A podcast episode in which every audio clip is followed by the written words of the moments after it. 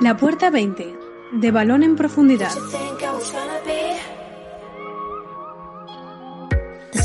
¿Qué tal? Muy buenas, bienvenidos a la puerta 20, bienvenidos a la radio de balón en profundidad, bienvenidos a la radio en 2021.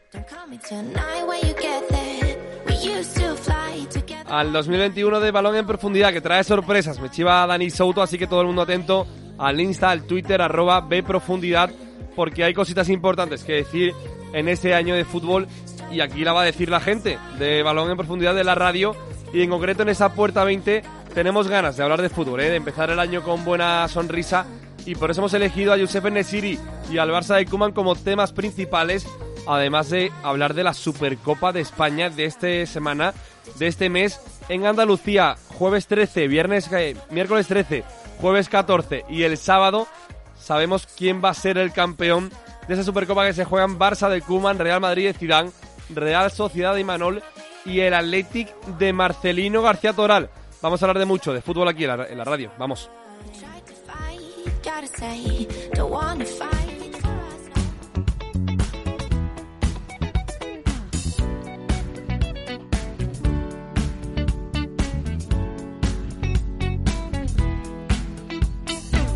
Y estrenamos podcast, estrenamos la puerta 20 ya en enero de 2021, ¿quién lo diría? Si 2020 fue raro, empezamos 2021 desde Badajoz, Málaga, Madrid, Guille Cernuda con Nevada en la capital, Cristian Sánchez con Nevada en Badajoz, al final un poquito todos en ascuas, pero feliz 2021, sigue el fútbol en la puerta 20, eso que nunca se pierda, y ya saludamos a protagonistas, Guille Cernuda, ¿qué tal? Muy buenas. Hola, muy buenas, ¿qué tal? ¿Cómo estáis? Feliz año. Nieva en Madrid, pero sigue fútbol, ¿eh? Sigue fútbol, hay buena conexión, de momento no se nos ha caído la luz ni internet, así que podemos seguir viendo el fútbol y, disfrutando de él, que está bien. Mientras no se vaya el Zoom, la videollamada y podamos seguir hablando, no pasa nada. Cristian, ¿qué tal? Muy buenas.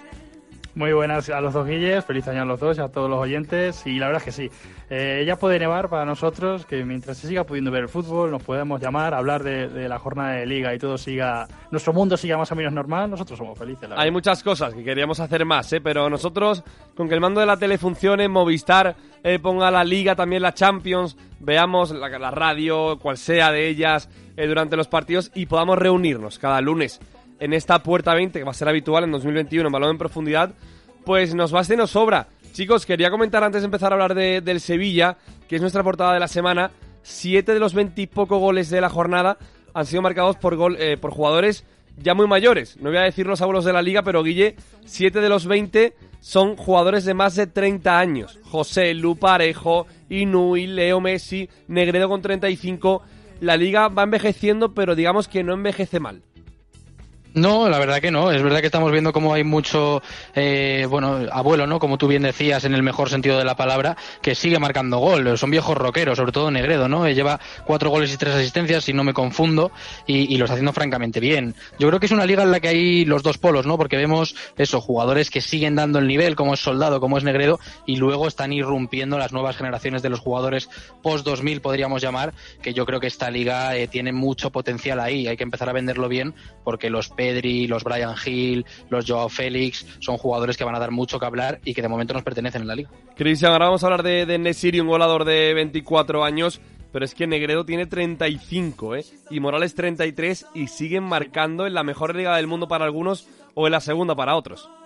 Sí, es que la influencia de Morales, por ejemplo, en el Levante es impresionante. Yo leía esta, esta tarde, no me acuerdo en qué cuenta de Twitter, pero leía que Morales era el que más goles había metido y más asistencia había dado en la historia del Levante. Es que es algo irrisorio. Y luego también tenemos eh, por ahí a un abuelo, entre comillas, que se llama Messi, que se está enchufando de nuevo y que, claro, eh, ¿cómo no van a meter eh, los jugadores de más de 30 años tantos goles? Y también tenemos por ahí merodeando a, a la pulga ya haciendo de las suyas. Totalmente. La verdad que si llegamos a la jornada 18 de esta maratón, que es la Liga Santander, la primera división española, Guille, y el Sevilla empieza a enchufarse, el Sevilla se mete sexto en la tabla, ya pisa zona europea y con menos partidos, por ejemplo, que Real Sociedad y Villarreal. El Sevilla lleva 16, menos partidos. Si ganara todo, se pondría a uno del Madrid tercero por delante del Barça de Koeman. El Sevilla, Guille, empieza a funcionar.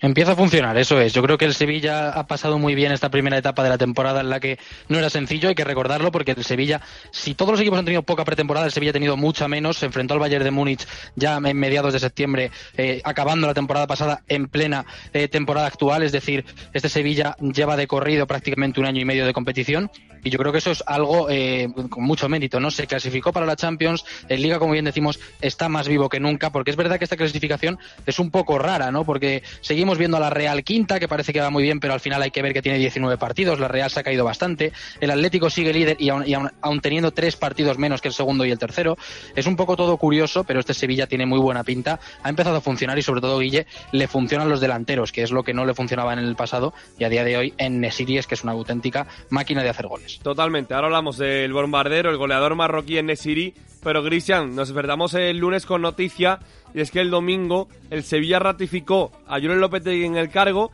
Terminaba su primer proyecto del Sevilla que había firmado con la directiva en 2021 y Pepe Castro, Monchi, eh, del Nido Hijo han justificado un poquito eh, la existencia del proyecto de Lopetegui en Sevilla hasta 2024, ¿eh? Tres años más se queda Lopetegui en Sevilla.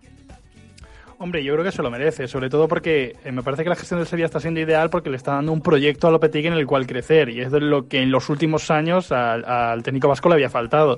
Y desde luego razones no le falta porque el, el primer año eh, consigue la Europa League, o sea, más eh, razones para renovar a Lopetegui no hay, sobre todo este año que ya están luchando por la Champions. El grupo es verdad que, como decía Guille antes, ha tenido un comienzo de temporada complicado, sobre todo por la ausencia de pretemporada y porque yo creo que, vale, han enlazado temporada y temporada, básicamente, pero es que creo que la, temporada anterior empezaron, si no recuerdo mal, con las tres previas de Europa League. O sea, es que llevan compitiendo eh, ininterrumpidamente casi solo por el confinamiento desde hace muchísimo tiempo. Y el nivel del Sevilla, con tres partidos menos, es para luchar por la Champions. Y yo creo que ahora lo trataremos. Yo creo que para mí su techo puede estar un poquito más alto. Yo lo decía el otro día. Yo creo que el Sevilla está para luchar por, el, por la cuarta plaza seguro. Y a lo mejor, viendo la temporada de Madrid y Barça, para segunda o tercera, Guille. La primera renovación de Lopetegui fue cuando llegó. Eh, llegó con un contrato de dos años, 19, 20 y 2021. Ahora se le renueva tres. Muy seguro hay que estar en un momento, siglo XXI, en lo que los entrenadores duran uno, dos, tres, cuatro, cinco, para renovar a un técnico tres años, ¿eh? Sí, la verdad que sí. Yo creo que al final lo que Lopetegui se ha ganado en Sevilla ya no es eh, un buen año o es una buena temporada, sino que se ha ganado la confianza del club y yo creo que ahora mismo eh, creen en su filosofía y en su forma de entender tanto el fútbol como el sevillismo. Lo veíamos en una publicación que ha subido recientemente Monchi, que hablaba de, bueno, le daba las gracias a Lopetegui. Yo creo que eso es muy importante, que haya unión entre directiva, entre vestuario, con jugadores también y yo creo que es la idea del Sevilla. Renueva mucho la plantilla, hay mucho cambio de jugador, pero siempre una filosofía parecida eh, y estamos viendo cómo va creciendo poco a poco. Desde luego, si este Sevilla se va clasificando año tras año como ahora en Champions y este año ya se consigue meter una segunda o tercera plaza, el equipo crecerá y cada vez será menos vendedor y más competente, más competente como, como es el Atlético de Madrid de los últimos años. Las palabras de Monchi son esas, a seguir enfadándonos, discutiendo y exigiéndonos, pero sobre todo a seguir consiguiendo objetivos, que es lo que consigue el Sevilla y termina diciendo gracias Julen por hacerme crecer como profesional. Es la foto de la Europa League abrazándose Monchi Lopetegui Monchi con la mascarilla de, del Sevilla. La verdad que es que eh, Monchi y Lopetegui siguen cogiendo títulos, objetivos, aciertos y el último Cristian es un tal Youssef Nesiri, que está ya en el top 5 goleador de la liga. Tiene 24 años, parece que tiene un montón porque llevamos desde los 18-19 viéndolo en segunda y en primera con el Málaga. Pero en Nesiri, que le costó cerca de 20 kilos al Sevilla, empieza a rendir y empieza a consagrarse o confirmarse como un delantero mínimo a tener en cuenta. Sí, completamente. Estoy muy de acuerdo en lo que dice Guille con lo que tanto de tanto mencionarle durante tantos años, tanto en Málaga, eh, Leganés, eh, parece que estamos hablando ya de un jugador experimentado, cerca de la treintena o en plena madurez futbolística y no, es un futbolista joven eh, cuya progresión goleadora desde ese error que todos, que todos recordamos ante el Bayern en, la Supercopa de Europa es, es, bastante llamativa porque ya era un jugador, un jugador válido para Lopetegui en cuanto a movimientos de ataque porque siempre complicaba a los defensores contrarios a la hora de marcar y, podía servir a otros jugadores para que se beneficiaran de los espacios y de su trabajo pero, pero el Sevilla como uno de los equipos top de España tiene que tener un delantero potente en el apartado goleador y, no lo tenía porque De Jong acaba de convencer y en City pues no las enchufaba.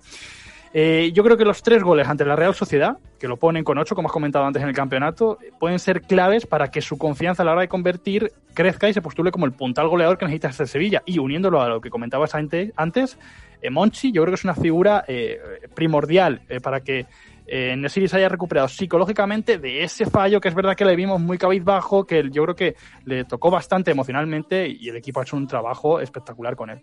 Eh, ha cuidado mucho el Sevilla, eh, lo ha mimado mucho a Yusef Nesiri Guille y actualmente lleva los mismos goles que Benzema en Liga, 8, uno solo menos que Suárez y Aspas y a 3 de Leo Messi, es decir, la temporada de Liga de Nesiri por ahora es casi perfecta. No es perfecta. Yo creo que es que el dato más relevante de todos los que podemos hablar de Nesiri, más allá de que esté ahí por la lucha de ser el Pichichi, que por supuesto es importante, es que ya ha superado su mejor marca y estamos eh, a menos de la mitad de la temporada. Es decir, ya ha marcado más goles que en su mejor temporada anteriormente. Yo creo que es un dato espectacular. Nesiri es un chaval que, como bien decíais, eh, todavía sigue siendo un chaval, tiene 24 años, 23 años, y, y yo creo que el techo de verdad que no tiene límite, porque es un jugador diferente, te puede actuar por izquierda, por derecha, de delantero, tiene buen remate y las características físicas son muy buenas. Yo creo que se ha trabajado bien con él y de verdad considero que Nesiri va a ser un delantero que haga, bueno, pues eh, una cifra cercana a los 18 20 goles de temporada. Y Guille, mejorando a Suso, ¿eh? Suso empieza a mejorar, le da un par de asistencias. Suso es malo, es verdad, bueno, es malo. Eh, es una decepción del fichaje de Sevilla porque se esperaba mucho más. Tú además eres un poquito hater de él, pero empieza a mejorar y yo a este Suso sí me lo creo, ¿eh?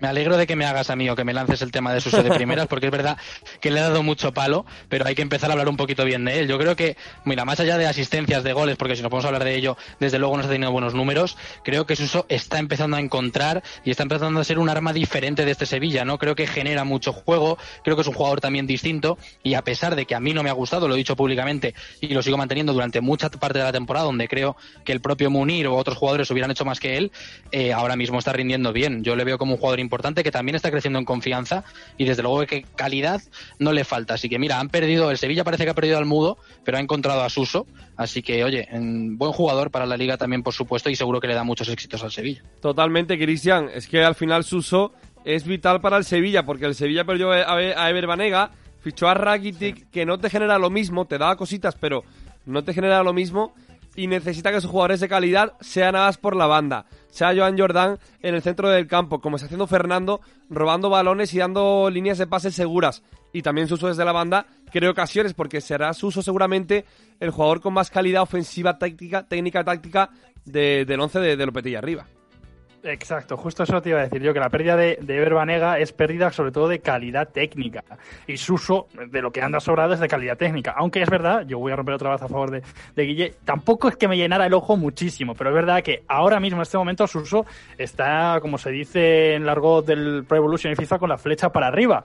Y es que yo creo que el mejor Suso eh, debe ser un jugador importante en esa demarcación de falso extremo derecha, con, con, caída hacia, hacia las zonas interiores, sobre todo porque la confianza del técnico la tiene, porque recordemos que en la selección Lopetegui también apostó por, por el gaditano. Pero yo creo que lo que tiene que asegurar Suso es su implicación tanto en el juego con y sin balón, porque este, este, Sevilla es un equipo ultra competitivo y no se puede permitir que una pieza sobre el campo no vaya al compás de todo el equipo, porque esta es la seña de identidad del conjunto sevillista, esta competitividad. Y es verdad que en las últimas jornadas, sobre todo, por ejemplo, en el partido anterior ante, en el derby sevillano, pudimos ver a un Suso un poquito más displicente en el, en el trabajo sin balón. Y eso es lo que yo creo eh, genera altibajos en cuanto a la, forma de su uso dentro del, juego del Sevilla. Sin embargo, en, cuestión de tener el balón y de jugadas con balón y de calidad técnica, Suso es un, privilegiado y este Sevilla le puede sacar mucho partido. Un fuera de serie, hay que decirlo. Y Suso, que es jugador de un Sevilla que va sexto, como he dicho, y no lo hemos dicho en todo el análisis y parece que pasa desapercibido, el Sevilla es el segundo equipo menos goleado de la liga, ¿eh? Empezó la temporada encajando muchos gol, mucho gol, muchos goles, pero el Sevilla lleva 13 goles en contra, queda lejos de los 6 del Atlético, es verdad que con partidos menos, pero menos que Madrid, Barça, Villarreal o Real Sociedad. Vamos a hablar del Barça.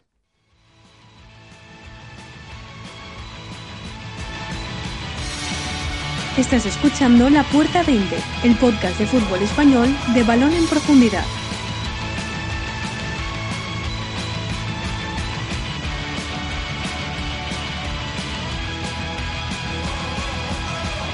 Y el Barça que si nos llenamos de elogios para hablar del Sevilla, el Barça lleva 9 de 9, Guille, en 2021, recupera la tercera plaza y ya está muy cerquita del Madrid, algo más lejos del Atlético. Y sobre todo las sensaciones, ¿no? Yo creo que más allá de resultados, que por supuesto era importante porque este Barça se le estaban atragantando a principio de temporada, creo que las sensaciones de que se está empezando a encontrar, o por lo menos Messi se ha encontrado y a raíz de eso se va encontrando el Barcelona. Yo creo que ha encontrado a priori el ataque más compensado, por lo menos ha encontrado donde más brilla Griezmann, donde mejor lo hace Messi. También Pedri está colaborando mucho ahí y luego De Jong lo está haciendo bien, Busquets también parece que también. Es decir, yo me quedo con las sensaciones que transmite el Barça a día de hoy, que desde luego que si son así, quizás se le haya escapado ya la liga porque esté muy lejos el primer clasificado, pero desde luego que va a poder competir, que es lo que busca este barcelonismo y este y bueno, Kuman, ¿no? Eh, en principio. Ojo que si el martes el Atlético pincha, pincha en Sevilla, partido aplazado de la jornada 1, hay mucha liga, ¿eh? Para Barça, Madrid, Sevilla, Atlético y todo el que se apunte a luchar por una liga que cada vez está más complicada, aunque el Atlético está marcando el paso. Y es que Cristian, el Barça lleva 9 de 9, 3 partidos, 3 victorias en 2021 y sobre todo el Barça ha recuperado al mejor Messi. Sí, sobre todo lo que dice, recuperar mejor Messi, recuperar... Porque yo creo que Messi sí que estaba eh, siendo bastante decisivo, bastante participativo, no como eh, algunas informaciones que se leían, que Messi no entraba en juego dentro del Barça, que a lo mejor el Barça podría jugar mejor sin Messi, eso para mí es una barbaridad. Eh, aunque Messi tenga 33 años, tenga los que tenga, Messi es el puntal del Barça y es gran parte del generador de juego del Fútbol Club Barcelona. Lo único que no le estaba saliendo de cara a gol, no, le no la estaba enchufando y ahora yo creo que con un funcionamiento coral de todo el equipo que mejor por algunos ajustes que ha hecho Kuman tanto a nivel de dibujo como a nivel de roles de ciertos jugadores el Barça está funcionando mucho mejor y eso Messi lo nota. Y es que lo estamos viendo. Ahora mismo Messi está eh, como lo queremos ver y como nos gusta ver a Messi. Con cuatro goles y una asistencia en 2021 con Griezmann también marcando dos goles y dos asistencias. Messi está bien el Goat está fenomenal pero Guille, hay que hablar mucho de Griezmann. Ahora entramos con la táctica y la salida del Barça, pero Griezmann empieza a reencontrarse. Da igual que sea en la izquierda, que sea en el delantero centro. No está contando con tantos minutos en ese inicio de 2021, pero Griezmann se reivindica con goles, asistencias y sobre todo pide titularidades.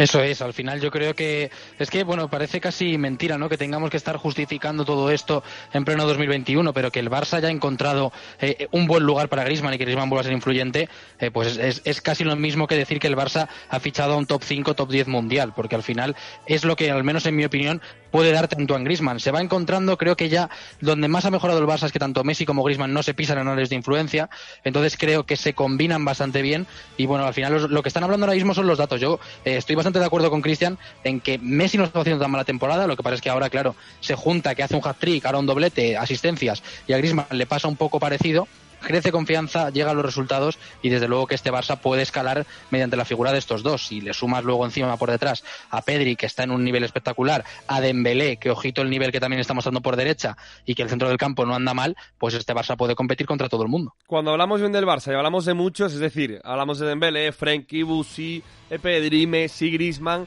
es que algo está haciendo bien también Kuman, ¿eh? que ha vuelto al 4-3-3 y es que lo decimos así, es que si Messi está mal y Messi es el pichichi de la liga, ¿quién no va a estar mal? Si Messi es el mejor actualmente de la liga en goles y asistencias. Cristian, el Barça ha vuelto al 4-3-3, ¿eh? Importante cambio para el Barça porque además de jugar mejor y que Messi meta goles y le entre la pelotita, la dichosa pelotita, al final el Barça está recuperando control de partidos, salida de balón y muchos menos errores atrás.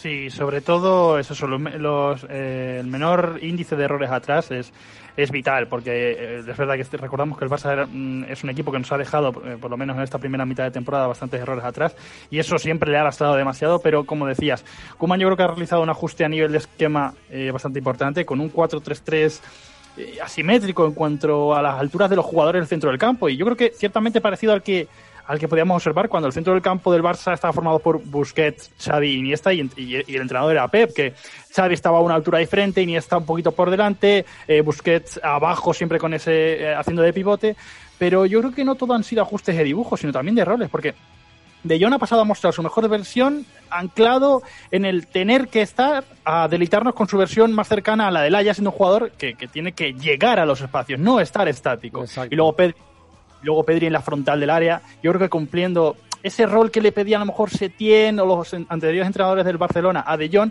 que lo anclaban demasiado, eh, y Pedri en la frontal del área lo está cumpliendo perfectamente, porque es un jugador plagado de calidad y luego que se entiende perfectamente con los Messi, con los Griezmann, con, con De Jong cuando se incorpora en esas conducciones que hace. Yo creo que estos ajustes que ha realizado Kuman, que yo creo que se ha dado cuenta cuál es el sistema ideal del Barça, eh, o para estos jugadores sobre todo, eh, está siendo eh, mm, decisivo para que veamos esta buena versión del Barça y sobre todo de varios jugadores, como hemos mencionado antes, Messi, Griezmann, etcétera. Es que al final, Cristian de Jong en el Ajax nos demostró que es un jugador de caer abajo, coger balón con conducción o pase, salir rápido y es más Valverde que Busi. O sea, digamos, es más un jugador con más conducción, de llegada, box to box, con calidad, pero para llegar al área, llegar a, defender. Y el Barça lo había utilizado como un 5 clásico y perdía mucho, sobre todo a De Jong arriba. Mira, yo una vez lo estuve hablando con Dani, con Dani Soto, que eh, hablábamos de Valverde. Y Valverde, yo le dije, digo, mira, Valverde me recuerda a ese Kovacic que vimos en el Madrid, que era un jugador que te cogía el, balón eh, cerca de la defensa o cerca del, pivote y transitaba y partía líneas, sobre todo en conducción. Y eso decíamos de Valverde. Y ahora lo decimos eh, en comparación de Valverde con De Jong. Y es que es así. De Jong en el Ajax era un jugador que recogía el balón muy abajo, que se juntaba mucho con, en, el, en el doble pivote con que era la Sesone y lo que hacía era partir a equipos a base de conducción. Sobre todo un gran nivel de asociación, pero no es un jugador que pueda ejercer de pivote único que te pueda organizar un equipo desde la base o, participar mm, de manera influyente en la salida de balón. Es un jugador al que tiene que dar libertad, sobre todo entre líneas y sobre todo libertad para llegar al ataque, como lo estamos viendo, que también está siendo bastante influyente, llegando al área rival. Sobre todo, Guille, lo que más me gusta a mí cuando hablo de Frenkie y de Pedri es que con Frenkie y Pedri todo va muy rápido. El Barça juega bien y además juega muy rápido. Sí, le da otro ritmo al partido. Yo creo que al final eh, es lo que necesita también este Barça. Cuando hablamos del ataque del Barcelona, hablamos de un ataque que no es para nada posicional, que es un ataque muy libre, de mucho movimiento y por supuesto que lo que necesita es movilidad. No hablamos de un ataque en el que esté todo estipulado y tengas un delantero que te va a llegar al remate cuando pongas el balón en el área, como lo puede tener a lo mejor el Real Madrid o más el Atlético de Madrid con la figura de Luis Suárez. El, el ataque del Barça tiene que ser frenético, rápido, intenso y eso te lo da. Te lo da Frenkie cuando está bien, te lo da por supuesto Pedri, te lo da Ricky Puig cuando juega, que también lo hemos comentado. Y bueno, yo creo que es una de las claves del éxito. También se combina, y creo que hay que hablarlo, que cuando mejor está jugando el Barça cuando no está Coutinho, que es el que estaba frenando siempre un poquito más ese último pase, ese ritmo de juego del Barcelona. Y yo creo que es una de las virtudes principales que tienen esa filosofía Barça y estos jugadores, por supuesto. Es que viendo, Cristian, a este Barça, Coutinho parece una losa, ¿no? Que no se mueve tanto, que ocupa espacio en vez de crearlo y aprovecharlo.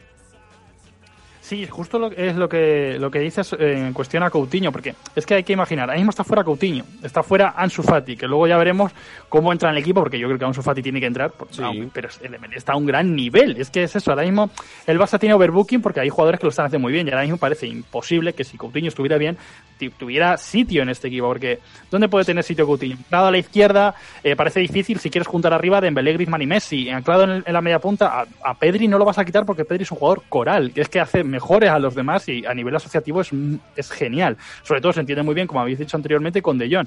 Ahora mismo un jugador tan anquilosado como puede ser Coutinho, que no va a la misma velocidad que los demás jugadores que están haciendo este Barça tan coral que estamos viendo en las últimas eh, jornadas, yo creo que se quedaría seguramente fuera del equipo. Totalmente, no, no, Coutinho seguro y Ansu Fati tiene que entrar. Al final tiene que entrar, aunque yo, Guille, yo te lo he dicho mucho, yo te lo he dicho mucho eh, siempre, yo a Ansu lo pondría en el equipo, pero no quitaría a Dembélé, porque Dembélé está haciendo mejor a Messi, está siendo un jugador muy vertical, para bien o para mal, ¿eh? tiene mucha potencia, hay veces que pierde, pero ya planta el Barça muy cerquita del área y sobre todo está mejorando a Dest en la banda derecha. Al final Dembélé está haciendo que el Barça pueda atacar por el centro, por la izquierda y también por la derecha.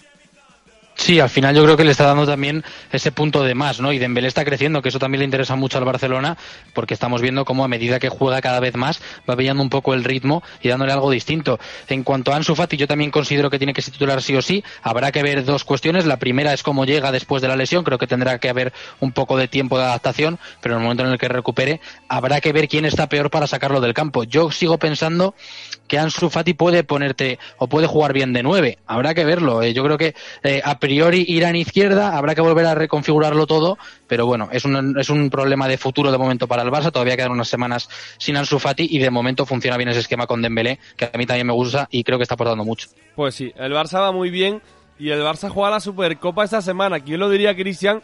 que el Barça iba a llegar a dos partidos de un título con Kuman tan tan bien, ¿eh? Sí, sí, sobre todo, y es que ya, aparte de su grupo, está hablando de este Barça en clave Champions, que aún nos queda, o sea, imagínate.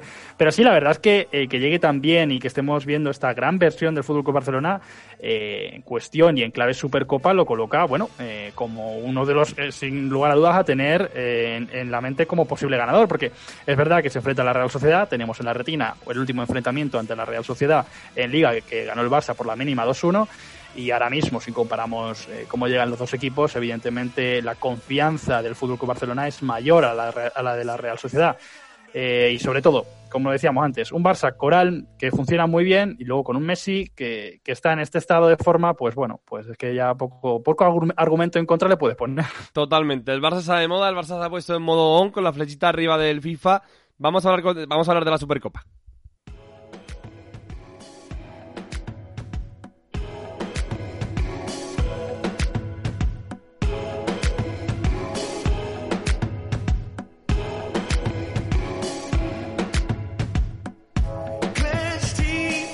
Porque este miércoles empieza la Supercopa de España que se va a jugar en Andalucía.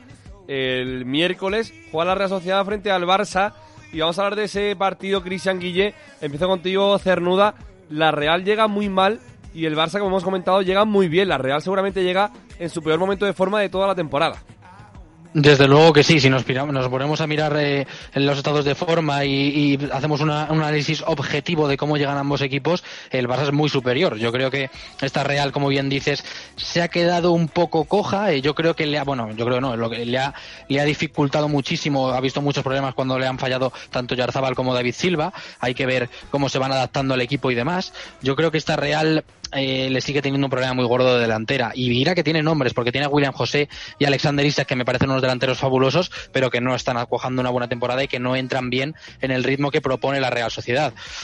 A priori, para mí, repito, muy favorito el Barcelona, porque creo que la Real no tiene ahora mismo recursos para cambiar la dinámica y necesita, bueno, pues un poco unas semanas de tranquilidad, que es lo que no está teniendo en este periodo de, en esta liga, que es tan frenética y que no para semana tras semana. Es verdad, Cristian, que la Real está encajando muchísimo frente al Sevilla 3, frente a los Osasuna también encajó, el Atlético le metió 2, el Levante 2. Es un equipo que se ha caído sobre todo también en lo defensivo. Marca muy poquito gol y lo que marca prácticamente no le sirve para nada. Sí, exactamente. Yo creo que la Real, desde, como comentaba Guille, la pérdida de esos partidos de Villarzábal y Silva, eh, su confianza ha ido decreciendo. Es verdad que no ha perdido muchos partidos, pero sí ha, ido acumulando mucho empate y eso lo que a la, a, a, la, a la larga lo que hace es perder dos puntos y gana solo uno. Entonces te va retrasando la clasificación. Además, eh, yo creo, creo recordar, eh, sí, que la Real es el único equipo que ha jugado todos los partidos, los 19. O sea, que es un equipo que en principio, cuando se vayan recuperando los partidos, va a decrecer en la clasificación. Eso, unido a la confianza del grupo, yo creo que eh, en, el, en, enfrentamiento en la Supercopa de, de España eh, lo deja, yo creo, bastante minimizado con respecto al estado con el que llega el Barça y que hemos comentado anteriormente. Ya lo comentaba Imanol.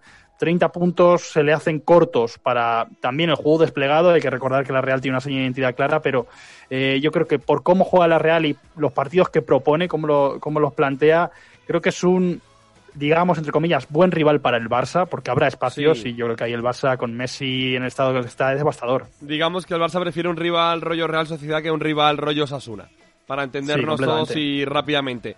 El jueves se juega el Real Madrid Athletic en Málaga eh, a las 9 de la noche. Y Guille, es verdad que llegan los dos equipos con un clímax muy raro, ¿no? Porque el Real Madrid llega después de ganar, de perder o pinchar, mejor dicho, los tres partidos primeros del año fuera de casa. Los últimos tres partidos fuera de casa eh, no ha conseguido ganar ninguno. Llega sin poder pasar por Madrid después de su empate en el Sadar, porque Madrid es intransitable y el Real Madrid va a hacer Pamplona-Málaga directamente para jugar la Copa y se enfrenta a un Athletic que, bueno, tiene a Marcelino como nuevo entrenador, el otro día le plantó cara al Barça, no ha podido jugar partido frente al Atlético, es un duelo muy raro, ¿no? Llegan los dos equipos con circunstancias muy especiales.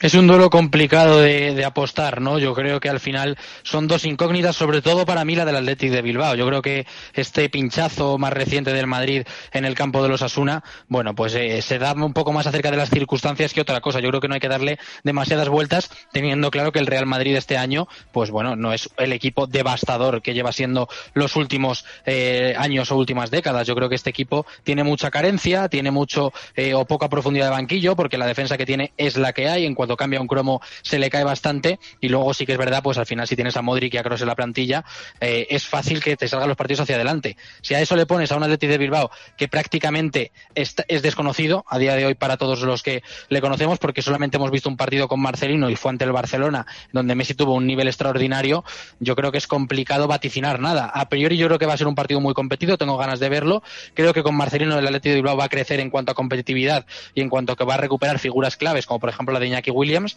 que ya lo vimos el otro día. Así que yo para mí es un gran partido de fútbol y tengo bastantes ganas de verlo. Habrá que ver el nivel del Madrid Cristian, pero lo que está claro es que ese Atlético Marcelino propone mucho, ¿eh? propone mucho arriba, defiende muy alto, a campo abierto, en San Mamés o fuera de casa.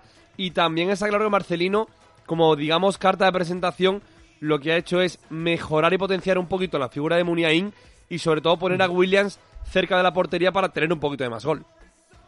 Sí, está claro que eh, cuando Marcelino, por ejemplo, llegó a Valencia, tuvo claro quiénes iban a ser sus puntales. Y esos puntales, vamos a decir, que fueron Parejo y Rodrigo, uno en el centro del campo y otro en eh, arriba.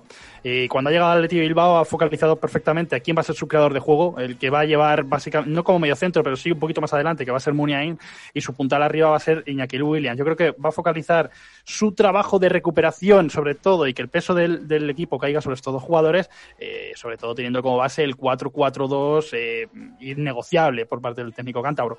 Luego es el técnico asturiano, perdón. Luego es verdad que yo creo que pese a que podemos pensar que el Atleti lleva, llega un poquito más descansado por no haber disputado partido de liga, yo creo que le hubiera venido muy bien ese partido ante el Atlético Madrid, porque al tener técnico nuevo, es, el equipo tiene que ir, irse rodando más y más y hubiera llegado incluso más preparado para, eh, para el partido contra el Real Madrid. No obstante, pese a ser comenzar un nuevo proyecto, eh, evidentemente creo que este partido, este Real, Madrid Atlético Bilbao es un partido mucho más competido y más incierto que el de la otra semifinal de la Supercopa de España, porque sobre todo es, un, es un rival para el Madrid eh, capaz de meterse atrás y eso al, Madrid le está viniendo muy mal, lo estamos viendo en las últimas salidas, Elche, Osasuna, luego también a la vez Cádiz, son equipos que se meten atrás y trabajan muy bien y luego a la contra hacen mucho daño. Y la Atlético Bilbao con Iñaki Williams y teniendo un nivel defensivo correcto, como siempre aseguran los, equipos de Marcelino, eh, yo creo que por ahí puede ir el rumbo del partido. Habrá que ver, habrá que ver cómo queda ese Atlético y Real Madrid en la Rosaleda el jueves 14 de enero. Lo que está claro es que es una Supercopa muy abierta, que la puede ganar cualquiera. Yo creo que no hay casi ni favorito porque el Barça es muy irregular, el Madrid también, el Atlético y nuevo entrenador, la Real Sociedad eh, tiene mucho, pero por ahora está demostrando poquito en este último mes de, de competición. Así que chicos, os pido favorito para terminar la puerta 20 y Guille empieza contigo. Pues buena pregunta. Yo creo que al final eh, es complicado. Para mí el favorito ahora mismo es el Barça, por cómo están las dinámicas y si me fijo los últimos 15 días. Pero estoy muy de acuerdo contigo en que este equipo es tremendamente irregular y que al igual que te estoy diciendo esto, puede llegar y perder holgadamente ante una Real que dé una mejor imagen. Si me toque decantar por lo último que he visto es el Barça, sobre todo por Leo Messi. Cristian. Bueno, pues yo diría el Barça, pero vamos a hacer algo distinto. Yo digo el Madrid porque Zidane se maneja muy bien en este tipo de, eliminatorias y bueno, porque es el, anterior campeón. Yo creo que el Real Madrid. Pues fíjate, vaya tela. ¿eh? Yo iba a decir Madrid, la verdad, por el tema de eh, jugar a un partido rápido, tensión, eh, digamos, tragarse las dudas y mostrar su mejor nivel en una gran cita, una Final Four como es la Supercopa de España. Pero venga, me le voy a dar mi votito a Marcelino, que ya demostró que sabe ganar competiciones eh, diferentes, como la Copa del Rey con el Valencia. Seguro que Cristian sabe algo de, eso. Sí, Así que. Se me una sonrisa. totalmente. Le vamos a dar el voto de confianza, digamos. Yo mi voto se lo doy a Marcelino. A ver si puede hacer algo ilusionante. También os digo, Cristian, te lo digo a ti. Si el Athletic con Marcelino, es decir, si Marcelino con el Athletic es capaz de levantar un título nada más llegar, eh, le hacen un contrato 2024 o 2034. Eh. A mí se me dibujaba una sonrisa cuando has mencionado eso de la Copa, pero si Marcelino gana un título nada más llegar al Bilbao, se me, parte más el corazón desde que salí de Valencia, la verdad. Y ojo que Marcelino eh, juega una Copa del Rey, o sea, puede ser doble campeón de Copa del Rey, eh, eh, lo fue anteriormente con el Valencia, el, último campeón de, Copa, y ahora lo puede ser con el Bilbao, o sea que sí, la verdad es que No voy a hablar mucho del Valencia porque si no... Habrá que hablar, habrá que hablar del Valencia dentro de poquito, ¿eh? Pero hoy no va a ser. Guille Cernuda, gracias. Un abrazo. Un abrazo, chao. Cristian, igualmente, un abrazo, gracias. Un abrazo a los dos, encantado de estar por aquí.